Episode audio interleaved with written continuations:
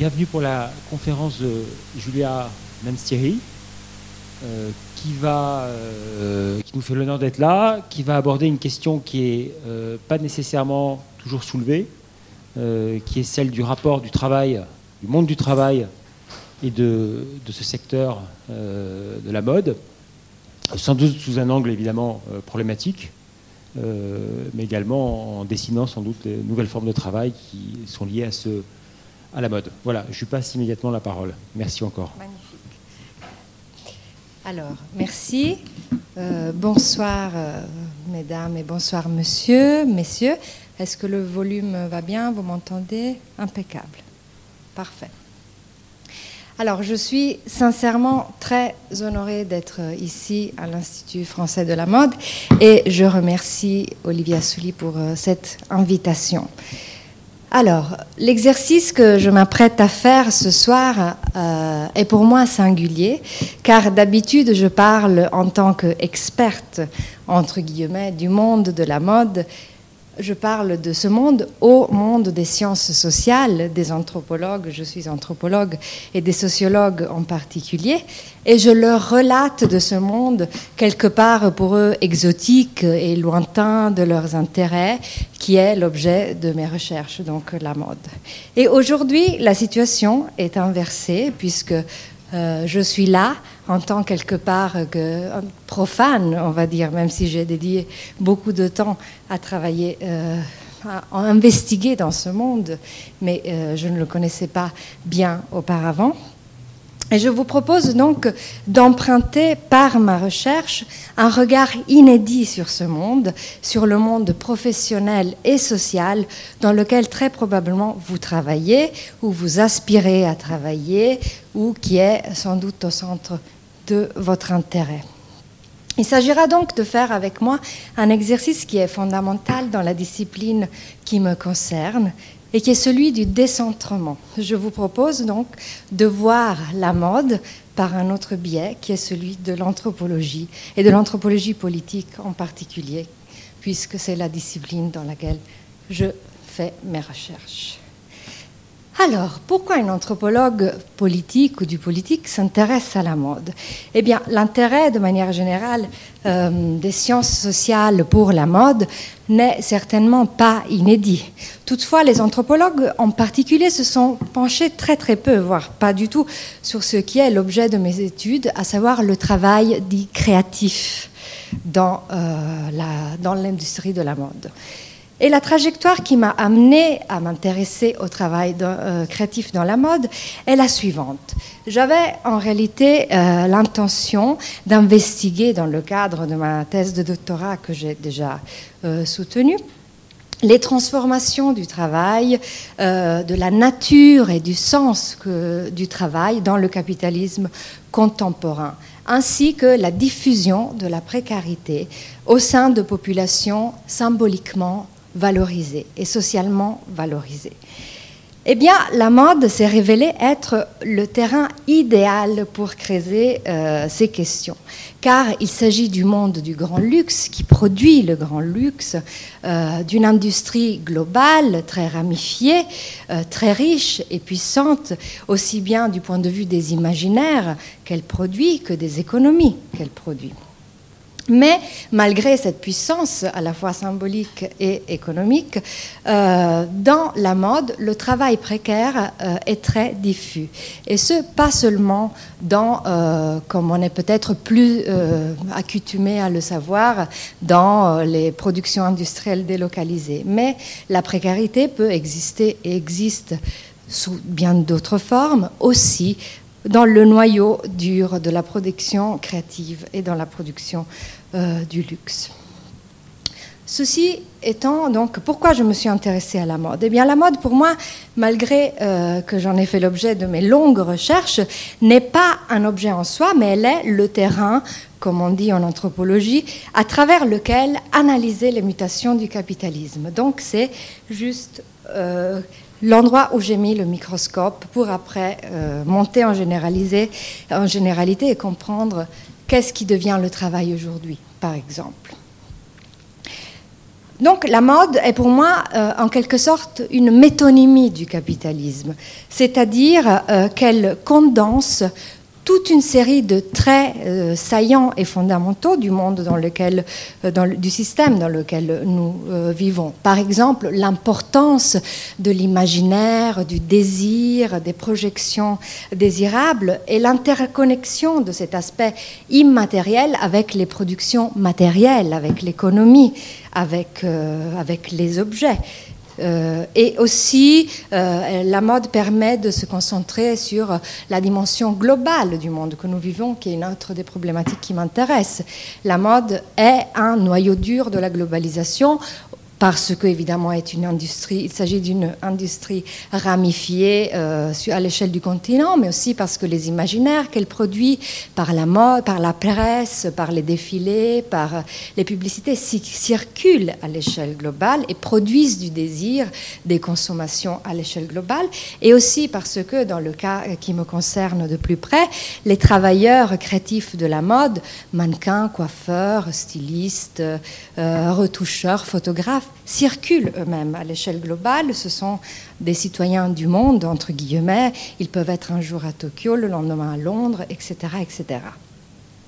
Et aussi parce que la mode condense un autre aspect peut-être plus négatif du monde dans lequel nous vivons, c'est-à-dire l'inégalité des distributions de richesses. Il s'agit d'une industrie très puissante qui génère des importants profits, mais où ces richesses ne sont pas forcément distribuées de manière égalitaire ou en tout cas qui euh, se base aussi sur euh, du travail précaire. Alors, revenons un instant aux éléments du titre de ma présentation. Le travail dans la mode entre créativité et précarité. Donc la mode comme objet d'étude euh, est un projet très ambitieux et très vaste puisque la mode est à la fois une industrie globale, comme je l'ai dit, un système de signes, un produit culturel, un monde social, un secteur d'éducation. Il en est la preuve, le lieu dans lequel j'ai le plaisir d'intervenir ce soir. Pour ma part, je me suis intéressée aux travailleurs donc créatifs, c'est-à-dire de l'immatériel, ceux non concernés par la production industrielle de manière directe. Et mes terrains d'enquête étaient Paris et Bruxelles. J'y reviendrai après. Alors, le travail créatif. Ben, la notion de créativité, malgré qu'on l'utilise de manière constante, euh, mérite euh, d'être mise en contexte. Et, ceci est nécessaire pour comprendre les enjeux liés à la précarité dans la mode. Eh bien, depuis les années 1990, l'Occident, entre guillemets, a entamé un processus de désindustrialisation, ce qui a généré un autre mouvement, euh, c'est-à-dire que les euh, industries créatives et les industries culturelles, euh, l'économie des services, le tertiaire, pour le dire de manière plus vaste, est devenu le centre de l'économie. Des économies aussi bien symboliques que matérielles. La preuve de ce mouvement est la Cool Britannia de Tony Blair et tout ce que ça a engendré après dans, dans les politiques européennes. Et c'est à ce moment-là que euh, les écoles de mode commencent à proliférer, euh, surtout en Grande-Bretagne, et puis après le reste de l'Europe suit ce mouvement, et que la mode euh, cesse d'être que un monde de rêve ou un monde de consommation et devient aussi un horizon professionnel désirable. C'était par rapport à la créativité. La précarité. Eh bien, la précarité est une autre notion complexe à appréhender, euh, en tout cas du point de vue euh, scientifique, puisque les désignations euh, sont nombreuses. C'est une notion qui, crée du débat. Car elle est mobilisée aussi bien par les sciences sociales que par les études sur les industries créatives et culturelles, surtout en ère anglo-saxonne, que par des écrits militants et par des analyses politiques. Dans ma recherche, je n'ai pas essayé de donner une définition univoque de la précarité, mais de décrire et analyser les formes, la forme qu'elle prend chez les travailleurs créatifs de la mode. De manière générale, pour moi, elle désigne des formes d'emploi instables, le manque de droits sociaux et de droits du travail, une incertitude fragilisante du point de vue économique et existentiel. Donc c'est très vaste. Alors, venons à la recherche. Qu'est-ce que j'ai fait? Et comment je l'ai fait? J'ai décidé donc de travailler sur, euh, sur la mode par, une rencontre avec Mia, je vous en parlerai euh, tout à l'heure, une styliste photo. J'ai rencontré cette personne et j'ai, à, travers elle, c'est une démarche assez classique en anthropologie, on parle d'un formateur privilégié, euh, à travers elle, je suis rentrée dans ce monde. J'habitais à l'époque à Paris, mais j'étais portée à aller très souvent à Bruxelles et je me suis dit qu'il était intéressant de voir comment ces deux villes si proches géographiquement, mais si différentes du point de vue de l'économie, de ce qui est l'industrie de la mode, euh, du point de vue culturel de manière générale, euh, se différenciaient. Et en quoi il était différent d'être un travailleur créatif de la mode à Paris ou à Bruxelles? Euh, plus concrètement, donc ce que j'ai fait, c'est que pendant un an et demi, deux ans, j'ai suivi Mia, une styliste photo freelance basée à Paris euh, dans ses déplacements professionnels lorsque je pouvais. J'ai habité avec elle lorsque je venais à Paris. Je l'ai suivie dans les situations de vie mondaine, sociale, personnelle. Nous sommes devenus bien évidemment amis. Euh, j'ai interviewé un nombre, le plus grand nombre possible de professionnels de la mode, pas que des travailleurs créatifs. J'ai essayé de, restituer euh, la complexité, la globalité du monde professionnel de la mode. Donc j'ai interviewé euh, bien sûr des stylistes, des mannequins, des créateurs, des assistants, des maquilleurs, des photographes, mais aussi des journalistes, des, des directeurs de collection, des, des, personnes qui travaillent dans les ressources humaines, euh, des managers, des agents commerciaux, etc., etc. Des brodeuses, des couturières. Euh, voilà, j'ai essayé, malgré que mon intérêt portait sur les travailleurs créatifs, de aussi regarder les contours de ce monde. Et ensuite, à Bruxelles, donc euh, au-delà des, des, entretiens et de l'observation de situations mondaines diverses, j'ai effectué un stage chez un créateur belge, Franck. Tous les noms que j'utilise sont des pseudonymes parce que voilà, ma volonté n'est pas du tout celle de dénoncer quoi que ce soit, c'est juste une recherche, donc je tiens à protéger l'anonymat total, évidemment, des personnes qui m'ont fait l'honneur de partager euh, euh, des moments de, leur vie avec moi. Donc Franck est un styliste euh, bruxellois qui défile à Paris dans le calendrier officiel de la Fashion Week. Et euh, j'ai effectué un stage euh, dans son atelier. Et je vous raconterai euh, par la suite qu'est-ce qui s'est passé et en quoi c'était intéressant. Donc, de manière générale, pour tenir ensemble ce monde complexe, et cette réalité multiforme qui est la mode, j'ai tracé une ligne rouge à travers la notion de rêve. J'y reviendrai. Et j'ai travaillé avec des oxymores qui sont émergés par la recherche. Donc, surexposition et opacité, prestige et précarité, épanouissement et auto-exploitation. Alors, venons à la notion de rêve. Eh bien, l'idée que la mode soit un rêve, un monde qui fasse rêver, un monde qui produise du rêve, est une, une idée qui est ressortie de façon constante et transversale tout au long de mon enquête. Et ce, malgré l'hétérogénéité de mes interlocuteurs. La notion de rêve est utilisée aussi bien par les travailleurs de la mode que dans la littérature scientifique et non sur la mode, que dans la presse.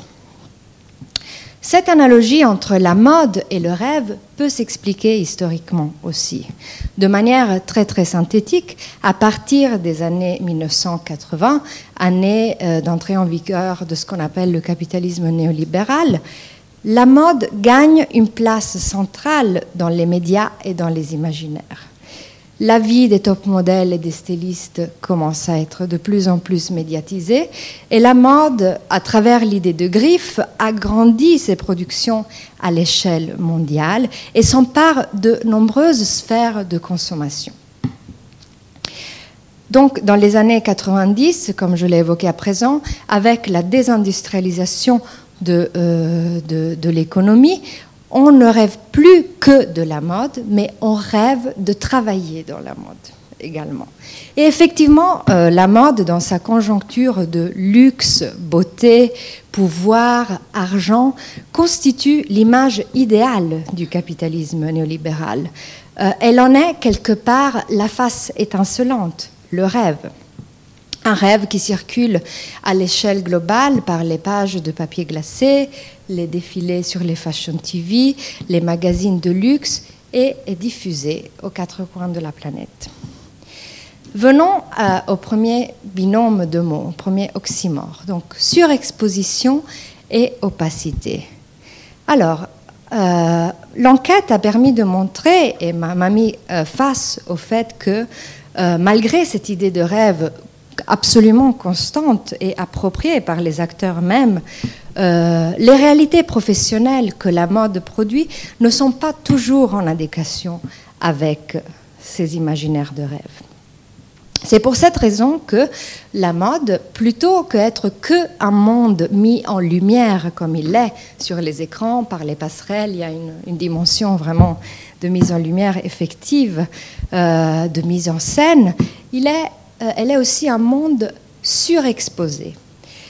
En photographie, la surexposition désigne l'excessive exposition à la lumière, qui a euh, par conséquence de donner des images dont les nuances, les ombres, les contours et les contre-champs sont flous, imprécis et parfois invisibles.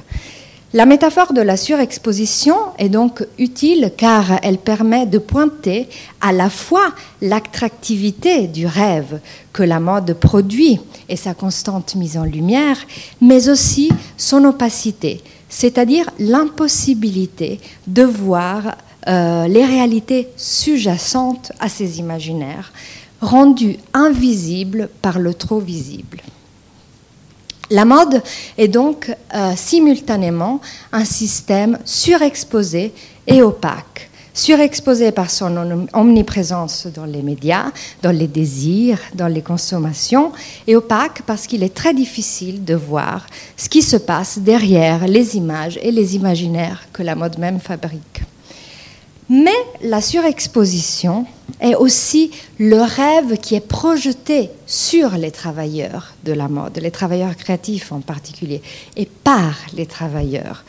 Le reflet de la lumière de la mode nimbant ceux qui opèrent dans cette industrie et leur conférant une place désirable dans la société il a émergé de manière très très claire dans l'enquête que euh, les travailleurs de, ce secteur bénéficient d'un emplacement social désiré et désirable, qui les place dans la sphère des élites symboliques. Il est ressorti, euh, par exemple, plusieurs fois, lorsque euh, les, gens énuméraient les motivations pour lesquelles ils restaient dans la mode, parfois dans des conditions professionnelles difficiles, et il était relaté qu'il était très difficile de renoncer au regard euh, admiratif et valorisant euh, que le monde en dehors de la mode projetait sur eux.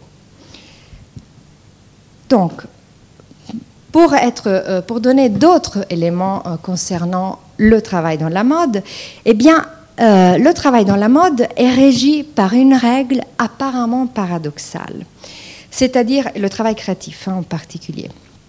Les travaux symboliquement le plus valorisants et permettant d'accumuler plus de prestige euh, et, permettant d'aspirer à des, places plus hautes dans, les carrières, d'évoluer dans la carrière, sont euh, ou peuvent être euh, le plus souvent les moins bien rémunérés.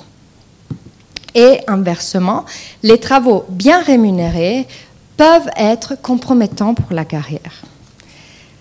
Les économies, aussi bien symboliques que matérielles de la mode, se divisent en deux circuits de commerce, pour reprendre la formulation d'une sociologue qui s'appelle Viviana Zelizer. Les deux circuits de commerce de la mode, vous le savez sans doute très bien, euh, se distinguent, comme le dit Ashley Mears, qui est une sociologue qui sociologue et mannequin qui a fait une magnifique ethnographie du mannequinat euh, dans la mode, entre le circuit éditorial artistique et le circuit commercial. Et vous le savez probablement très bien, lorsque vous prenez un magazine de mode, eh bien un magazine indépendant, euh, avant-gardiste, très valorisé dans le milieu, euh, ne payera pas les personnes qui participent, par exemple, à ces, éditoriaux de photos, mannequins, euh, stylistes, photographes, etc. Par contre, sera très valorisant euh, dans le milieu pour la, carrière, alors que des prestations commerciales pour des marques pas glamour ou euh, pour, euh, pour, pour des marques pas du tout de mode peuvent être très très bien payées, mais peuvent être contraignantes pour la carrière. Un peu comme c'était pour les acteurs il y a plusieurs années lorsqu'on faisait de la télévision et on ne pouvait plus faire du cinéma. C'est un peu dans cette modalité-là. Donc la mode est régie euh, par une scission entre la valeur monétaire et la valeur symbolique du travail. Elle est régie, pour le dire avec euh, Pierre Bourdieu, par une dénégation de l'économie, et ce malgré le fait que la mode soit une industrie vouée au profit. Donc c'est une grande euh, contradiction. Les travailleurs de la mode doivent, donc les travailleurs créatifs de la mode, composer dans la construction de leur carrière avec cette économie double. Cette économie double constitue celle que j'ai appelée la règle du jeu, qui se résume ainsi. Plus de prestige égale moins d'argent, plus d'argent égale moins de prestige. Ce n'est pas toujours le cas, mais c'est souvent le cas. Eh bien, qu'est-ce que cela donne dans la vie des travailleurs de la mode, puisque je suis anthropologue et je m'intéresse à comment les gens vivent dans toutes les dimensions de l'existence. Et on arrive au deuxième euh, binôme d'oxymore. Prestige et précarité. Eh bien, le prestige, euh, comme il est déjà émergé, est le prestige social venant du fait d'être là dans la mode. Ma thèse s'appelait La chance d'être là, qui est quelque chose qui est ressorti euh, de manière constante dans les entretiens être là dans ce monde désirable et surexposé qui est la mode. Et aussi le prestige donné par le fait d'exercer un métier créatif, un métier épanouissant, un métier qui est lié à la création, euh, ce qui est fortement valorisé de manière différente aussi bien à l'intérieur du monde de la mode qu'à l'extérieur de ce monde. Eh bien, la, précarité est celle des conditions structurelles du travail dans la mode, qui est souvent précaire ou mal rétribuée, ou rétribuée en prestige, ou encore peut l'être euh, par des compensations en biens matériaux, du luxe, des biens de luxe, un sac, des chaussures, euh, un rouge à lèvres, et ainsi de suite. Alors, comment euh, cette règle du jeu, euh, l'application de cette règle se, traduit matériellement dans la vie des gens? Et quel type d'existence mènent-ils ces travailleurs à cheval entre les univers du luxe qu'ils produisent par leur travail et dans lesquels ils circulent par leur travail et la précarité? Eh bien, je vais vous donner euh, trois exemples issus de ma recherche. Mia, Franck et Elsa. Mia et Franck sont sans doute les personnes avec lesquelles j'ai échangé le plus euh, et de manière de plus approfondie, comme je voulais euh, déjà énoncer. Venons à Mia. Mia est styliste, donc elle est une sorte de metteuse en scène d'images de photos, je pense que vous le savez mieux euh, que moi. et lorsque je parle au présent de narration, hein, je, je, focalise sur le moment dans lequel je fais l'enquête. Elle est représentée euh, par la plus prestigieuse des agences euh, de, son milieu. Elle travaille pour des publications éditoriales, elle travaille euh, parfois pour des grandes marques de luxe. Elle signe ses prestations commerciales qui lui permettent de gagner de l'argent par un pseudonyme pour ne pas se corrompre l'image dans le monde de la mode. Sa vie est en perpétuel déplacement. Elle se déroule entre les hôtels 4 étoiles du monde entier et son deux pièces à la chapelle qu'elle partage avec Jaime, un ami architecte, et euh, dans lequel elle dort dans le salon derrière un paravent. La fréquentation euh, de son quotidien, de son espace de vie, euh, a été évidemment très stimulante pour moi.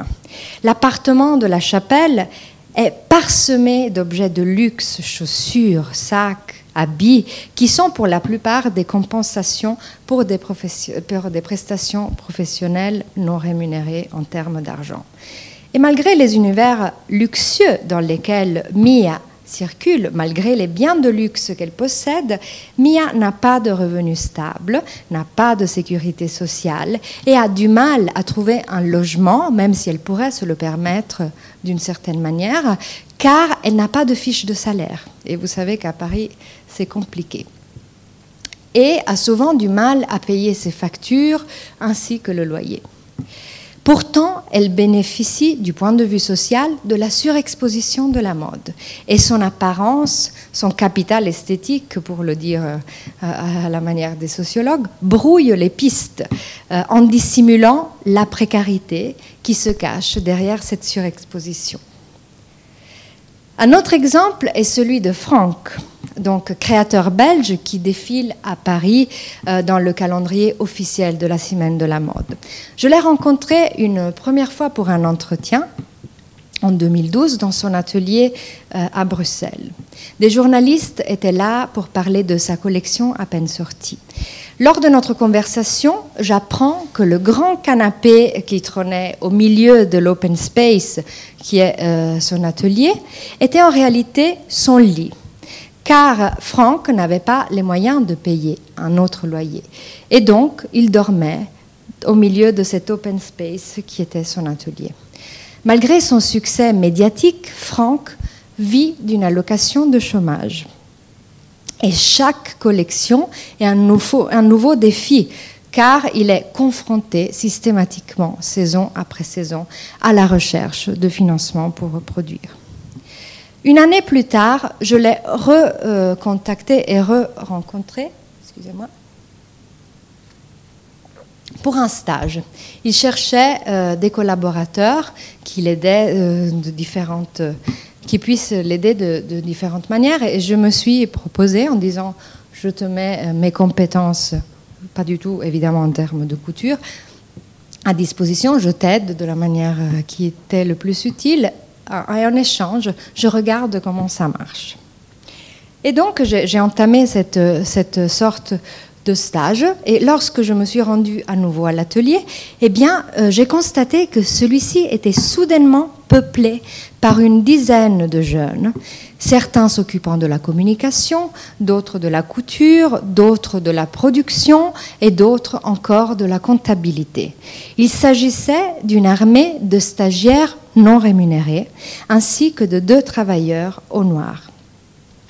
La production de la collection que j'ai vue défiler à Paris dans le cadre de la Fashion Week et qui a été montrée sur les médias du monde entier a été assurée par du travail gratuit et précaire.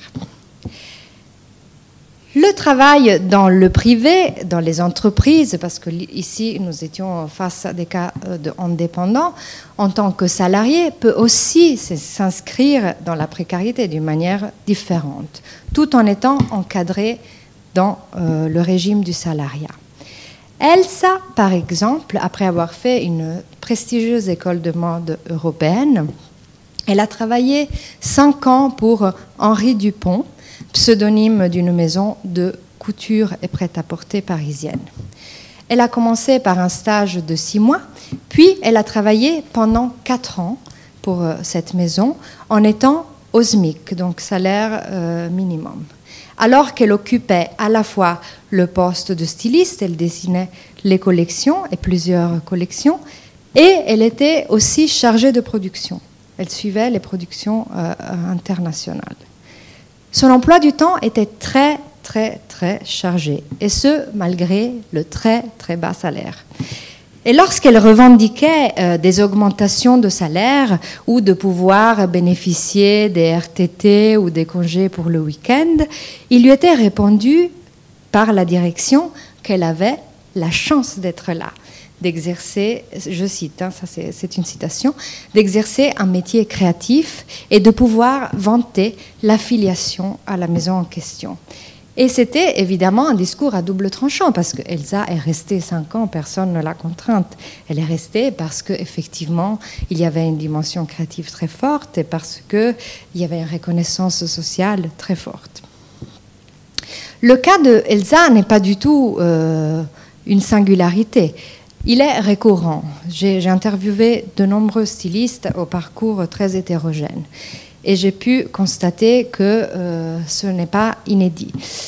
Dans certaines maisons, dont certaines appartiennent à des grands groupes, les, stylistes peuvent être payés au SMIC ou pas et euh, assurent pour garantir euh, les, les, sorties des nombreuses collections imposées par le marché des volumes horaires absolument impressionnants, des volumes de travail. La règle du jeu a donc une application aussi dans les salaires des entreprises liées au luxe et à la mode.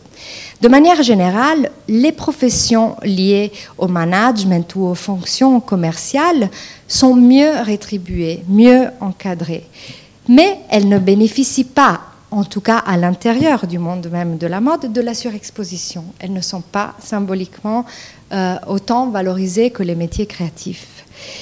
Euh, alors que les professions liées à la créativité, à l'art, euh, sont fortement valorisées symboliquement, mais sont plus précaires et moins bien rémunérées. Pour le dire avec les mots de Elsa, je cite, souvent, plus on est créatif, moins on a des sous. Et c'est pas du tout logique, car c'est le créatif qui fait le produit, elle me dit. Il se peut aussi, par exemple, qu'au sein d'une même entreprise, une ouvrière spécialisée ou une brodeuse, donc quelqu'un qui est lié à la production matérielle, ce qui n'est pas forcément très valorisé, voire pas du tout, ait un meilleur salaire et des meilleures protections sociales qu'une styliste. Évidemment, je fais euh, référence aux ouvrières salariées, pas aux, ouvrières et brodeuses en sous-traitance auxquelles font appel les, maisons euh, euh, lorsque les collections sont imminentes.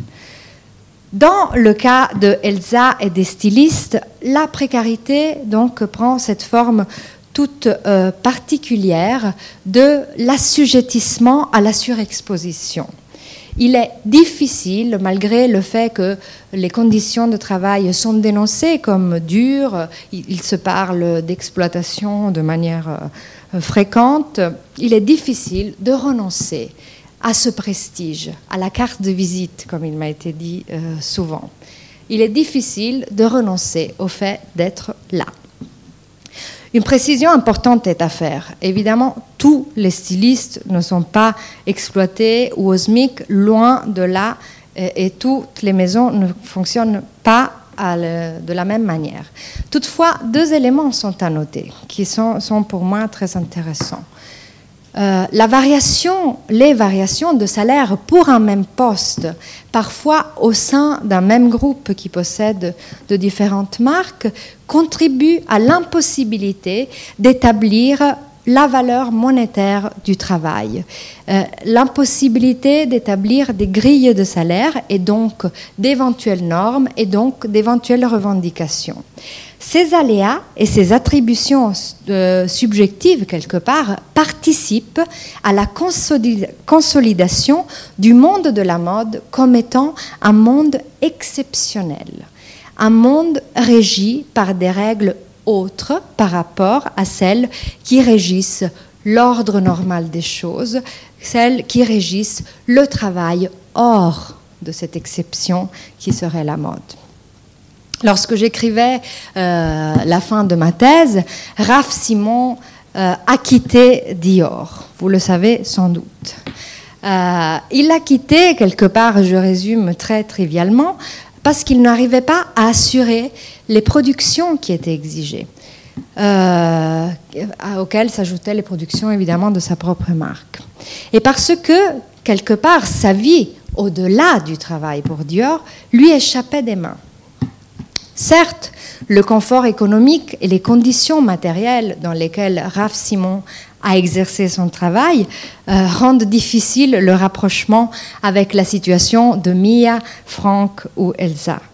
Toutefois, ce qui m'intéresse de souligner, c'est la double nature de la mode et ce qu'elle crée. La double nature, à la fois produit culturel et produit commercial. Cette double nature génère inévitablement des formes d'exploitation à des degrés évidemment très différents. Car le travail créatif qui garantit les productions de cette industrie et le temps, les temporalités de création s'agencent très mal avec les injonctions au profit qui sont à la base de cette même industrie.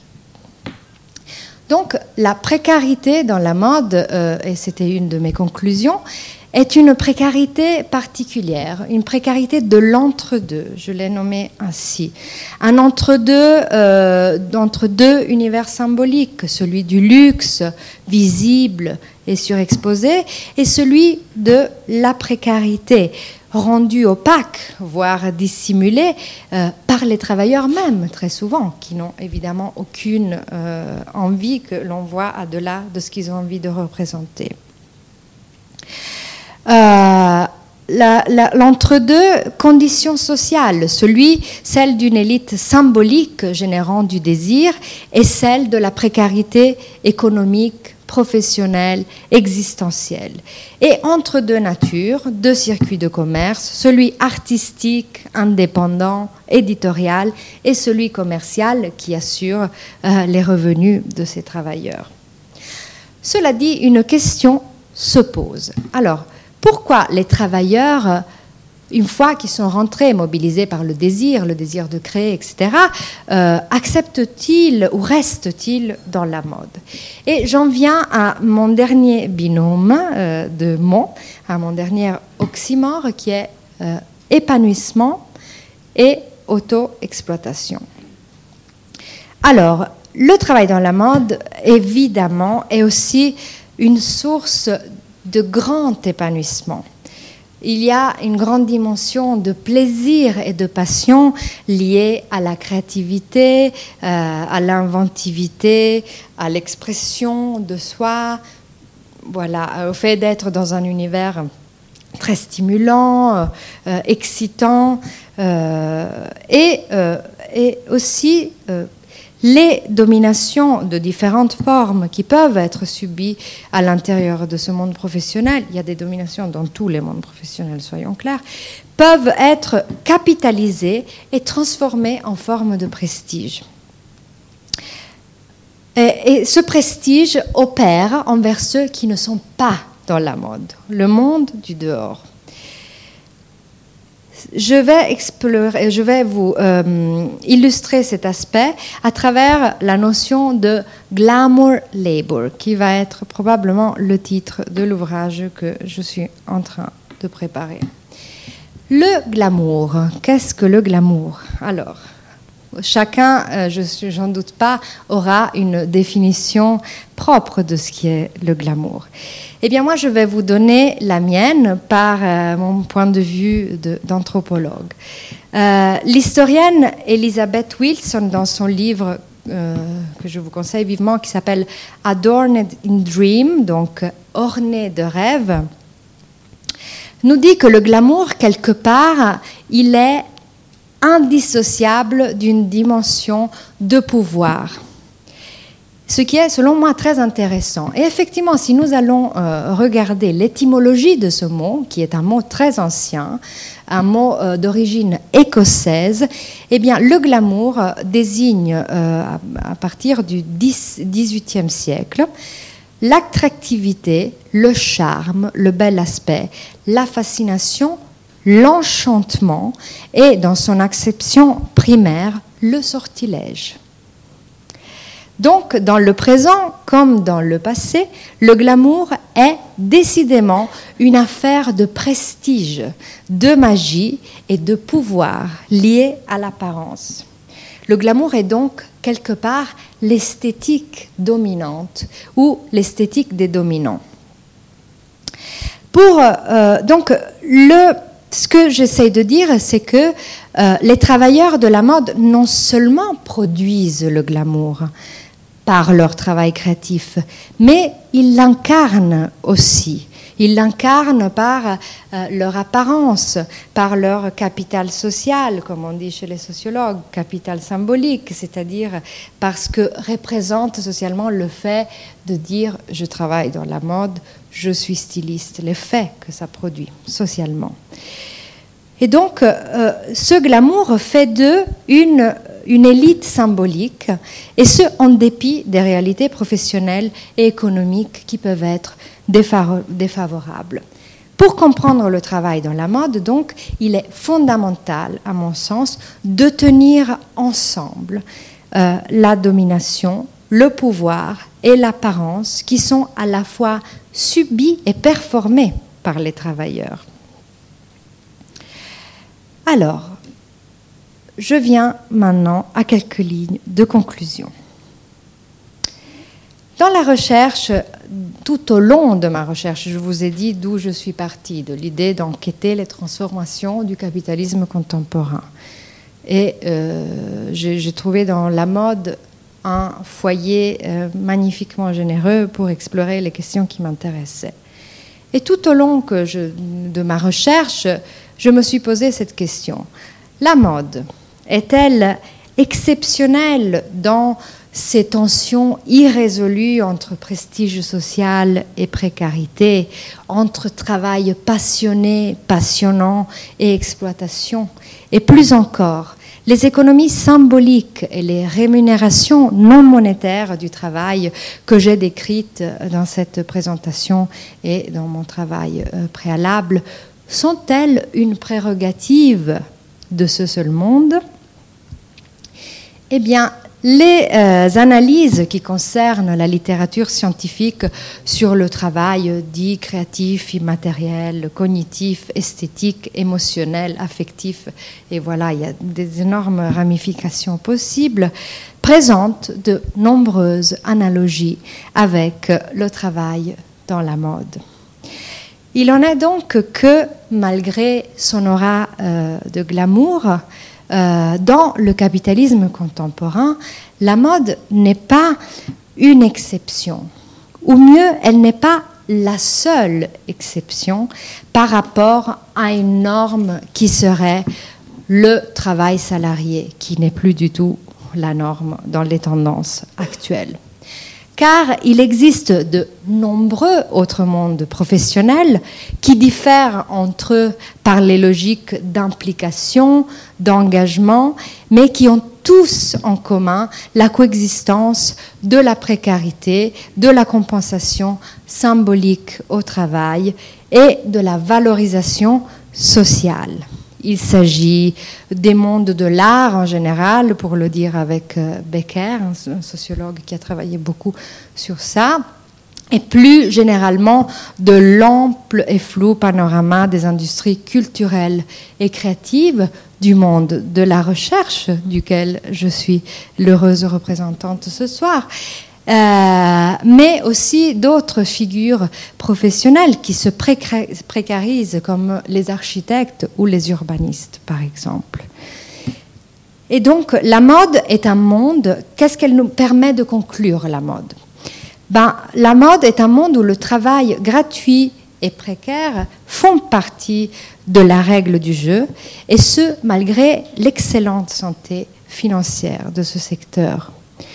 Ce qui permet de dire que la précarisation diffuse à laquelle euh, la société actuelle est confrontée euh, ne se rencontre pas que dans les secteurs économiquement en déficit. Je trouve que c'est une donnée très importante pour analyser les modalités d'implication des travailleurs dans leur travail et la transformation du rôle du travail dans la construction de ce qu'on appelle la subjectivité, c'est-à-dire l'identité personnelle, sociale, l'épanouissement euh, de l'individu.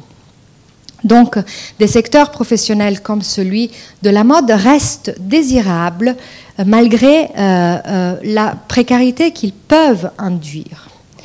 Euh, car depuis l'entrée en vigueur des politiques néolibérales dont je vous ai parlé, les industries culturelles et créatives, et la mode en particulier, sont le fer de lance quelque part de l'économie euh, du monde que nous vivons. Et ce, aussi bien du point de vue financier que du point de vue symbolique.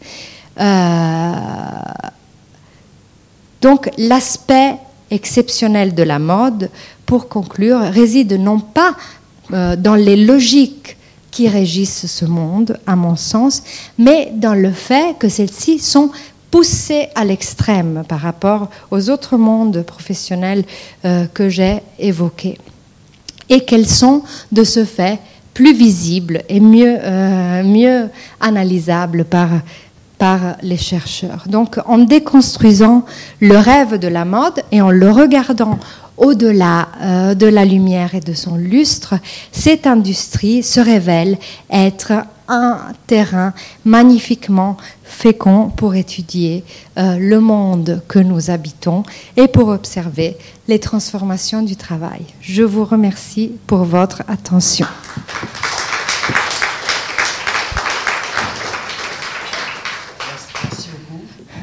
À vous. Je passe le micro. J'imagine que vous avez des certain nombre de réflexions, de questions, voire d'interrogations.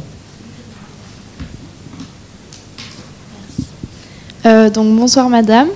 Euh, je voudrais revenir sur euh, votre conclusion où vous dites justement que le travail gratuit et précaire fait partie du jeu justement de, du travail dans la mode.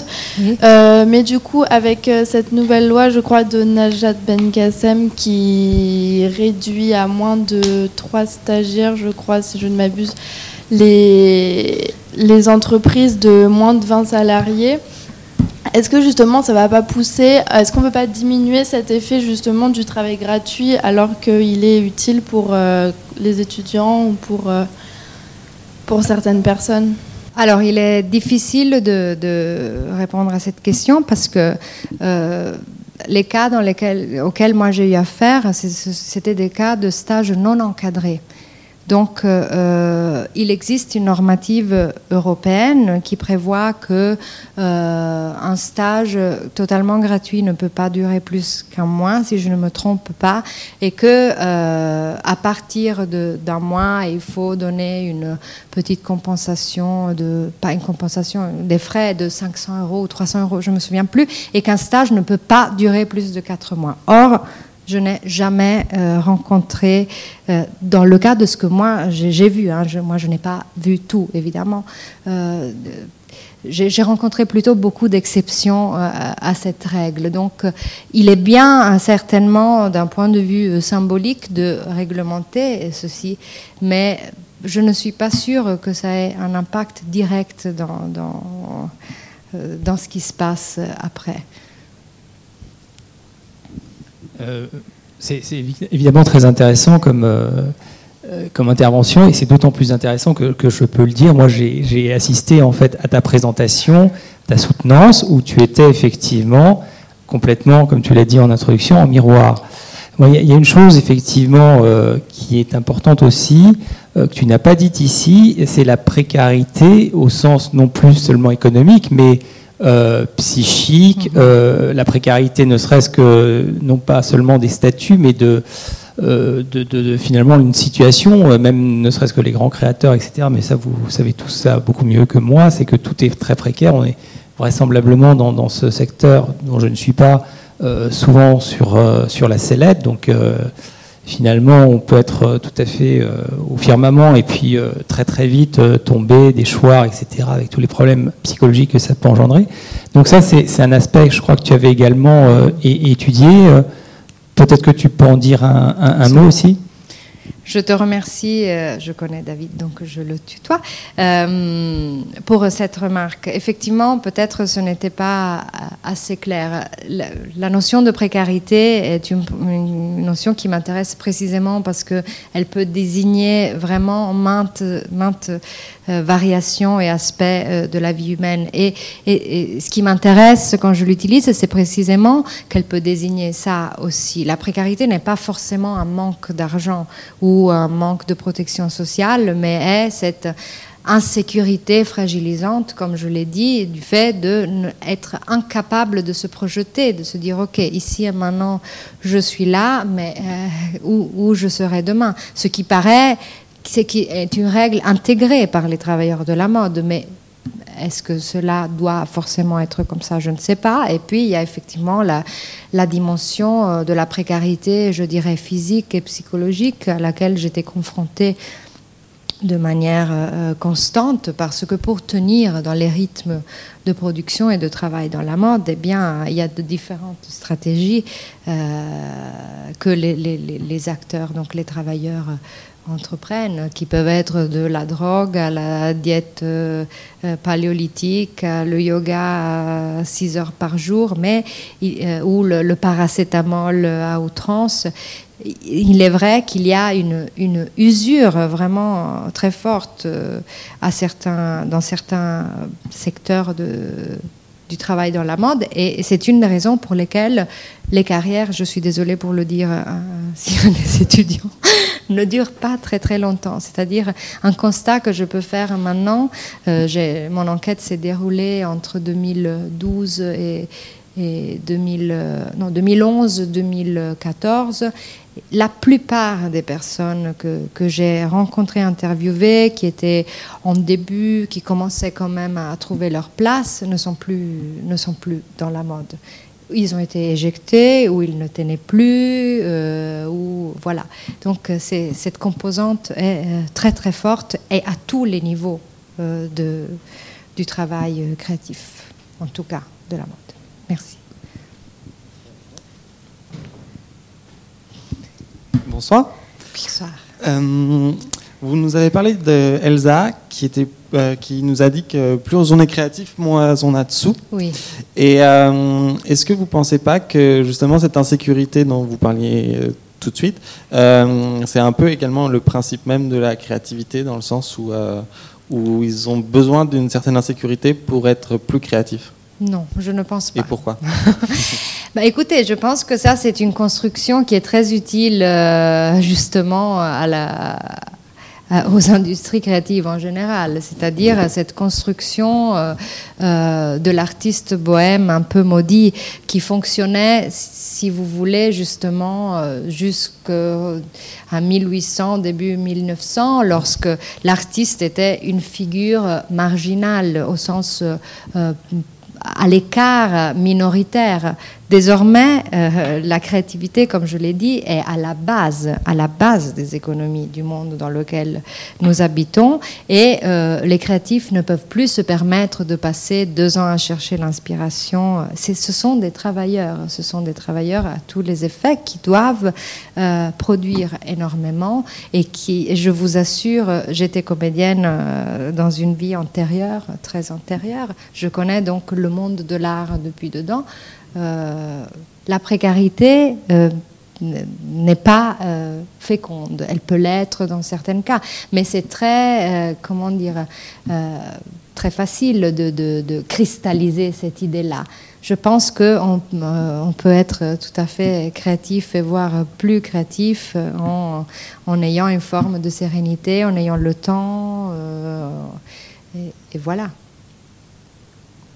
Bonsoir. Euh, moi, je voulais revenir sur euh, ce qu'avait dit Madame euh, au premier rang sur le statut de stagiaire. Oui. comme elle l'a dit, les, jeunes, enfin, il y a beaucoup de jeunes qui sont contents entre guillemets que les que les marques cherchent des gens qui travaillent gratuitement parce que ça leur permet d'entrer dans ce monde. Enfin, je pense qu'on est beaucoup ici à savoir qu'il faut avoir été stagiaire un moment pour rentrer dans ce monde. Et est-ce que finalement, enfin, qu'est-ce que vous pensez du fait qu'il faille passer par cette porte d'entrée pour finalement finalement, on accepte de rentrer dans un jeu où on nous dit la première étape, tu n'es pas payé et tu es au niveau le, plus précaire. Moi, je, voulais votre avis là-dessus, sur, euh, sur, sur, le fait que la porte d'entrée est plus difficile peut-être que dans d'autres niveaux ou quand on va faire des stages, euh, par exemple en finance ou je ne sais pas quel autre niveau, on sera peut-être mieux traité que dans un stage dans la mode. Alors, moi, je n'ai rien contre les stages j'estime que c'est une étape fondamentale de la formation euh, de tout étudiant et de futurs travailleurs. Ils représentent vraiment le, euh, comment dire, le passage, le seuil. Et c'est quelque chose qui peut être très enrichissant pour, le stagiaire euh, étudiant, aussi bien que pour l'entreprise. Le problème, ce sont les conditions dans lesquelles ces stages se déroulent et combien ils durent. Je veux dire, chez Franck, il y avait des personnes qui étaient à leur sixième cycle de stage gratuit. En réalité, trois quarts de ce que j'ai pu constater, euh, ben, trois quarts des stagiaires étaient simplement des travailleurs non rémunérés. Euh, totalement euh, hors toute, toute, loi réglant le travail. Donc le stage en soi, je trouve que c'est très très bien, c'est un outil d'apprentissage et aussi, j'imagine, pour les entreprises, une manière de, de, de, en contact avec quelque chose de nouveau et de frais. Mais après, Qu'est-ce qu'on en fait de, ça? Lorsque la production euh, d'un atelier de couture se base sur du travail gratuit, il y a un problème. Et lorsqu'une entreprise qui a les moyens a euh, je ne sais pas combien de stagiaires, etc., ben, pour moi, il y a un problème. Et le problème réside précisément dans le fait que on a la chance d'être là. Cette chose est très très claire dès le stage. Il y a ce niveau d'implication qui fait précisément, votre question me permet de faire le lien avec celle précédente. On fait quelque chose d'exceptionnel et donc on peut être en dehors, euh, en dehors de, la, norme, de la tranquillité, de, de, la réglementation du travail. Eh bien non, moi je pense que non. Et surtout dans la mode, la mode c'est une industrie. Donc, euh, voilà. Finalement, tout le monde sait plus ou moins qu'il y a ce phénomène dans, le monde de la mode. On n'en parle pas, mais euh, on le sait quand même. Et il y a très peu de contrôle. comment vous expliquez le fait qu'il y ait peu de contrôle? Il y a de la corruption euh, il n'y a pas de. Je pense pas. corruption, pas forcément au sens euh, d'échange financier, mais au sens pouvoir politique peut-être. Absolument. Hein Quand on est dans des grandes maisons, Écoutez, c'est très simple. Euh, la mode, euh, comme le dit Frédéric Godard, que sans doute vous connaissez, est la deuxième industrie, en tout cas en France, la plus puissante, après les armes et avant l'automobile. Et une des industries les plus puissantes du monde. Il y a énormément de euh, bénéfices d'argent qui est produit. Donc évidemment que voilà, c'est pour ça que pour moi la mode ne peut pas être pensée que comme une exception, parce qu'elle a une place trop grande dans, les, économies et donc elle a un rôle politique très important. Et euh, je pense que le pouvoir politique a intérêt à garder cette source de, de, de, profit et donc n'intervient pas, alors qu'elle pourrait. Il n'y a, pas de syndicat dans la mode. Il y a le syndicat de la mode, mais qui n'est pas un syndicat qui sert euh, à, réglementer le travail, par exemple. Et pourtant, comme me disaient les, travailleurs que j'ai interviewés, les boîtes d'intérim savent parfaitement bien ce qui se passe, mais tout reste très opaque. Il y a une forme d'entretien euh, de l'opacité qui est fonctionnelle au maintien euh, du status quo. Ça, c'est mon avis. Est-ce que vous savez si ce système-là se reproduit aussi dans les nouveaux pays comme euh, le Brésil, la Corée, la Chine, le Japon, dans cette industrie-là, ou pas du tout? J'imagine que oui. Je n'ai pas eu euh, la chance de faire encore des, enquêtes internationales, mais euh, voilà, du point de vue de, la globalisation, bah, la mode exporte son mode de, fonctionnement partout. Et après, ce qui est intéressant, c'est que autant nous avons euh, cette, euh, comment dire, déterritorialisation des modèles de travail, et de l'autre, il y a des spécificités. En Chine, par exemple, la Chine est un cas très particulier dans l'industrie de la mode. Il mériterait euh, dans, ma thèse, il y avait un chapitre sur, sur la Chine et sur l'exception qui constitue la Chine, parce qu'elle a une réglementation très particulière. mais je pense, je ça, c'est vraiment euh, alors sur la base de l'intuition et du peu que j'ai vu que du point de vue du travail créatif, en tout cas, les dynamiques sont, euh, sont les mêmes euh, à peu près partout. Évidemment, il y a des exceptions. Hein, il y a des, ce n'est pas toujours le cas, mais je dirais qu'en ligne générale, c'est comme ça et pas que dans la mode, dans les industries créatives en général. Si vous regardez le web ou l'industrie du cinéma, ce sont les mêmes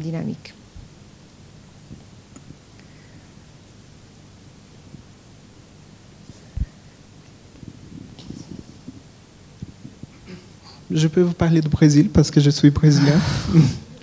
Euh, dans ce moment, j'habite à Paris et je travaille comme collaborateur dans un magazine de mode brésilienne et je n'ai pas de salaire. Ah bah voilà. Euh, J'ai passé 12 ans à travailler dans la mode au Brésil et c'est toujours euh, un peu dans ce système précaire, encore plus parce que la mode au Brésil n'est pas une industrie tellement importante comme ici en France. Et du coup, je reste par amour. Et là, je voulais enchaîner. De quelle façon vous pou- pouvez suggérer, si vous avez une idée, comment on pourrait casser ce système? Écoutez, j'aimerais bien avoir la réponse, mais euh, mon travail, malheureusement, s'arrête à l'analyse et, je ne suis pas du tout en mesure de fournir des solutions. Euh, il est très compliqué. Évidemment, alors, dans, les sociologues des mouvements sociaux vous diraient qu'il faut se révolter ou il faut, essayer de, de assurer euh, une forme de, euh, comment dire, de collectif qui dans la mode n'existe pas du tout. C'est l'autre aspect très intéressant euh, de ce milieu-là. C'est-à-dire que moi, j'ai fait des parallèles dans les conclusions de mon travail avec le monde de l'université, qui apparaît très, très, très lointain symboliquement, mais qui est régi d'une certaine manière euh, par les mêmes règles à des échelles très différentes. Et, mais la mode est vraiment emblématique de, la société actuelle dans l'individuation, l'individualisation extrême et même revendiquée. C'est-à-dire qu'il est très difficile de changer le status quo puisque personne n'a envie de rentrer dans une dimension collective et donc de renoncer quelque part à, le, à soi, quoi. Je ne sais pas. Voilà, à son propre rêve. Donc, euh, euh, ça, ça pourrait être une option. Après, voilà, il, est difficile de penser de, réformer complètement une industrie complexe, ramifiée et puissante comme celle de la mode. Je pense qu'on peut faire dans sa propre petite échelle des changements.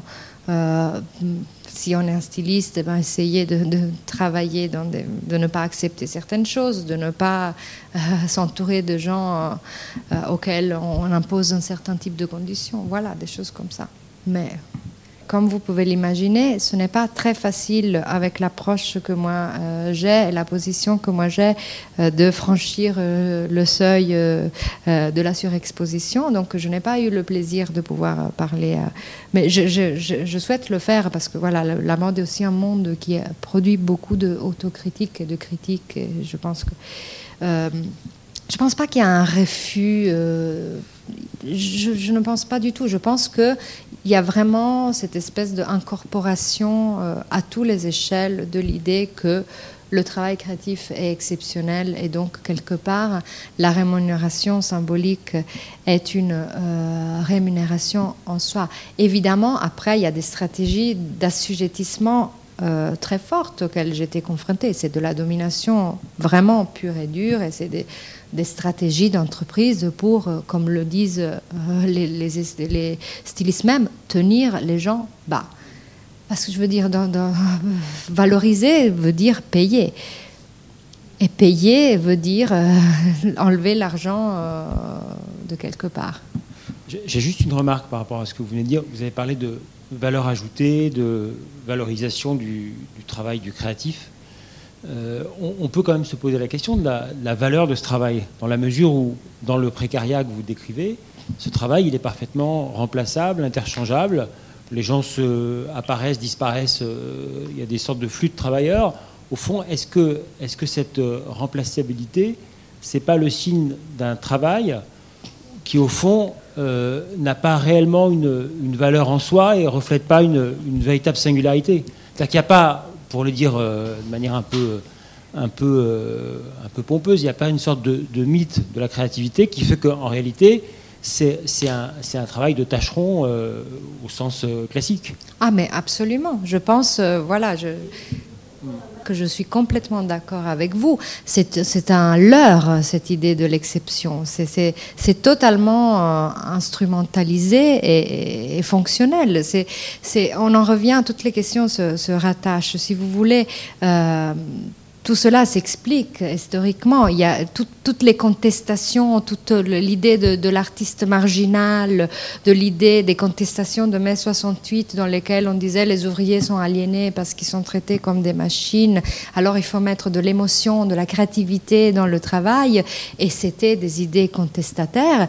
Eh bien, ils ont été euh, appropriés complètement. C'est Boltanski et Capello qui le décrivent dans le Nouvel Esprit du capitalisme, complètement appropriés par le capitalisme par le système qui a compris que avec ce leurre-là, avec cette idée de tu es exceptionnel, tu es unique, tu es créatif, euh, tu vas faire jaillir ta, subjectivité, euh, eh ben, on peut tenir les gens. C'est un dispositif, à mon sens, d'assujettissement qui est fonctionnel à l'économie.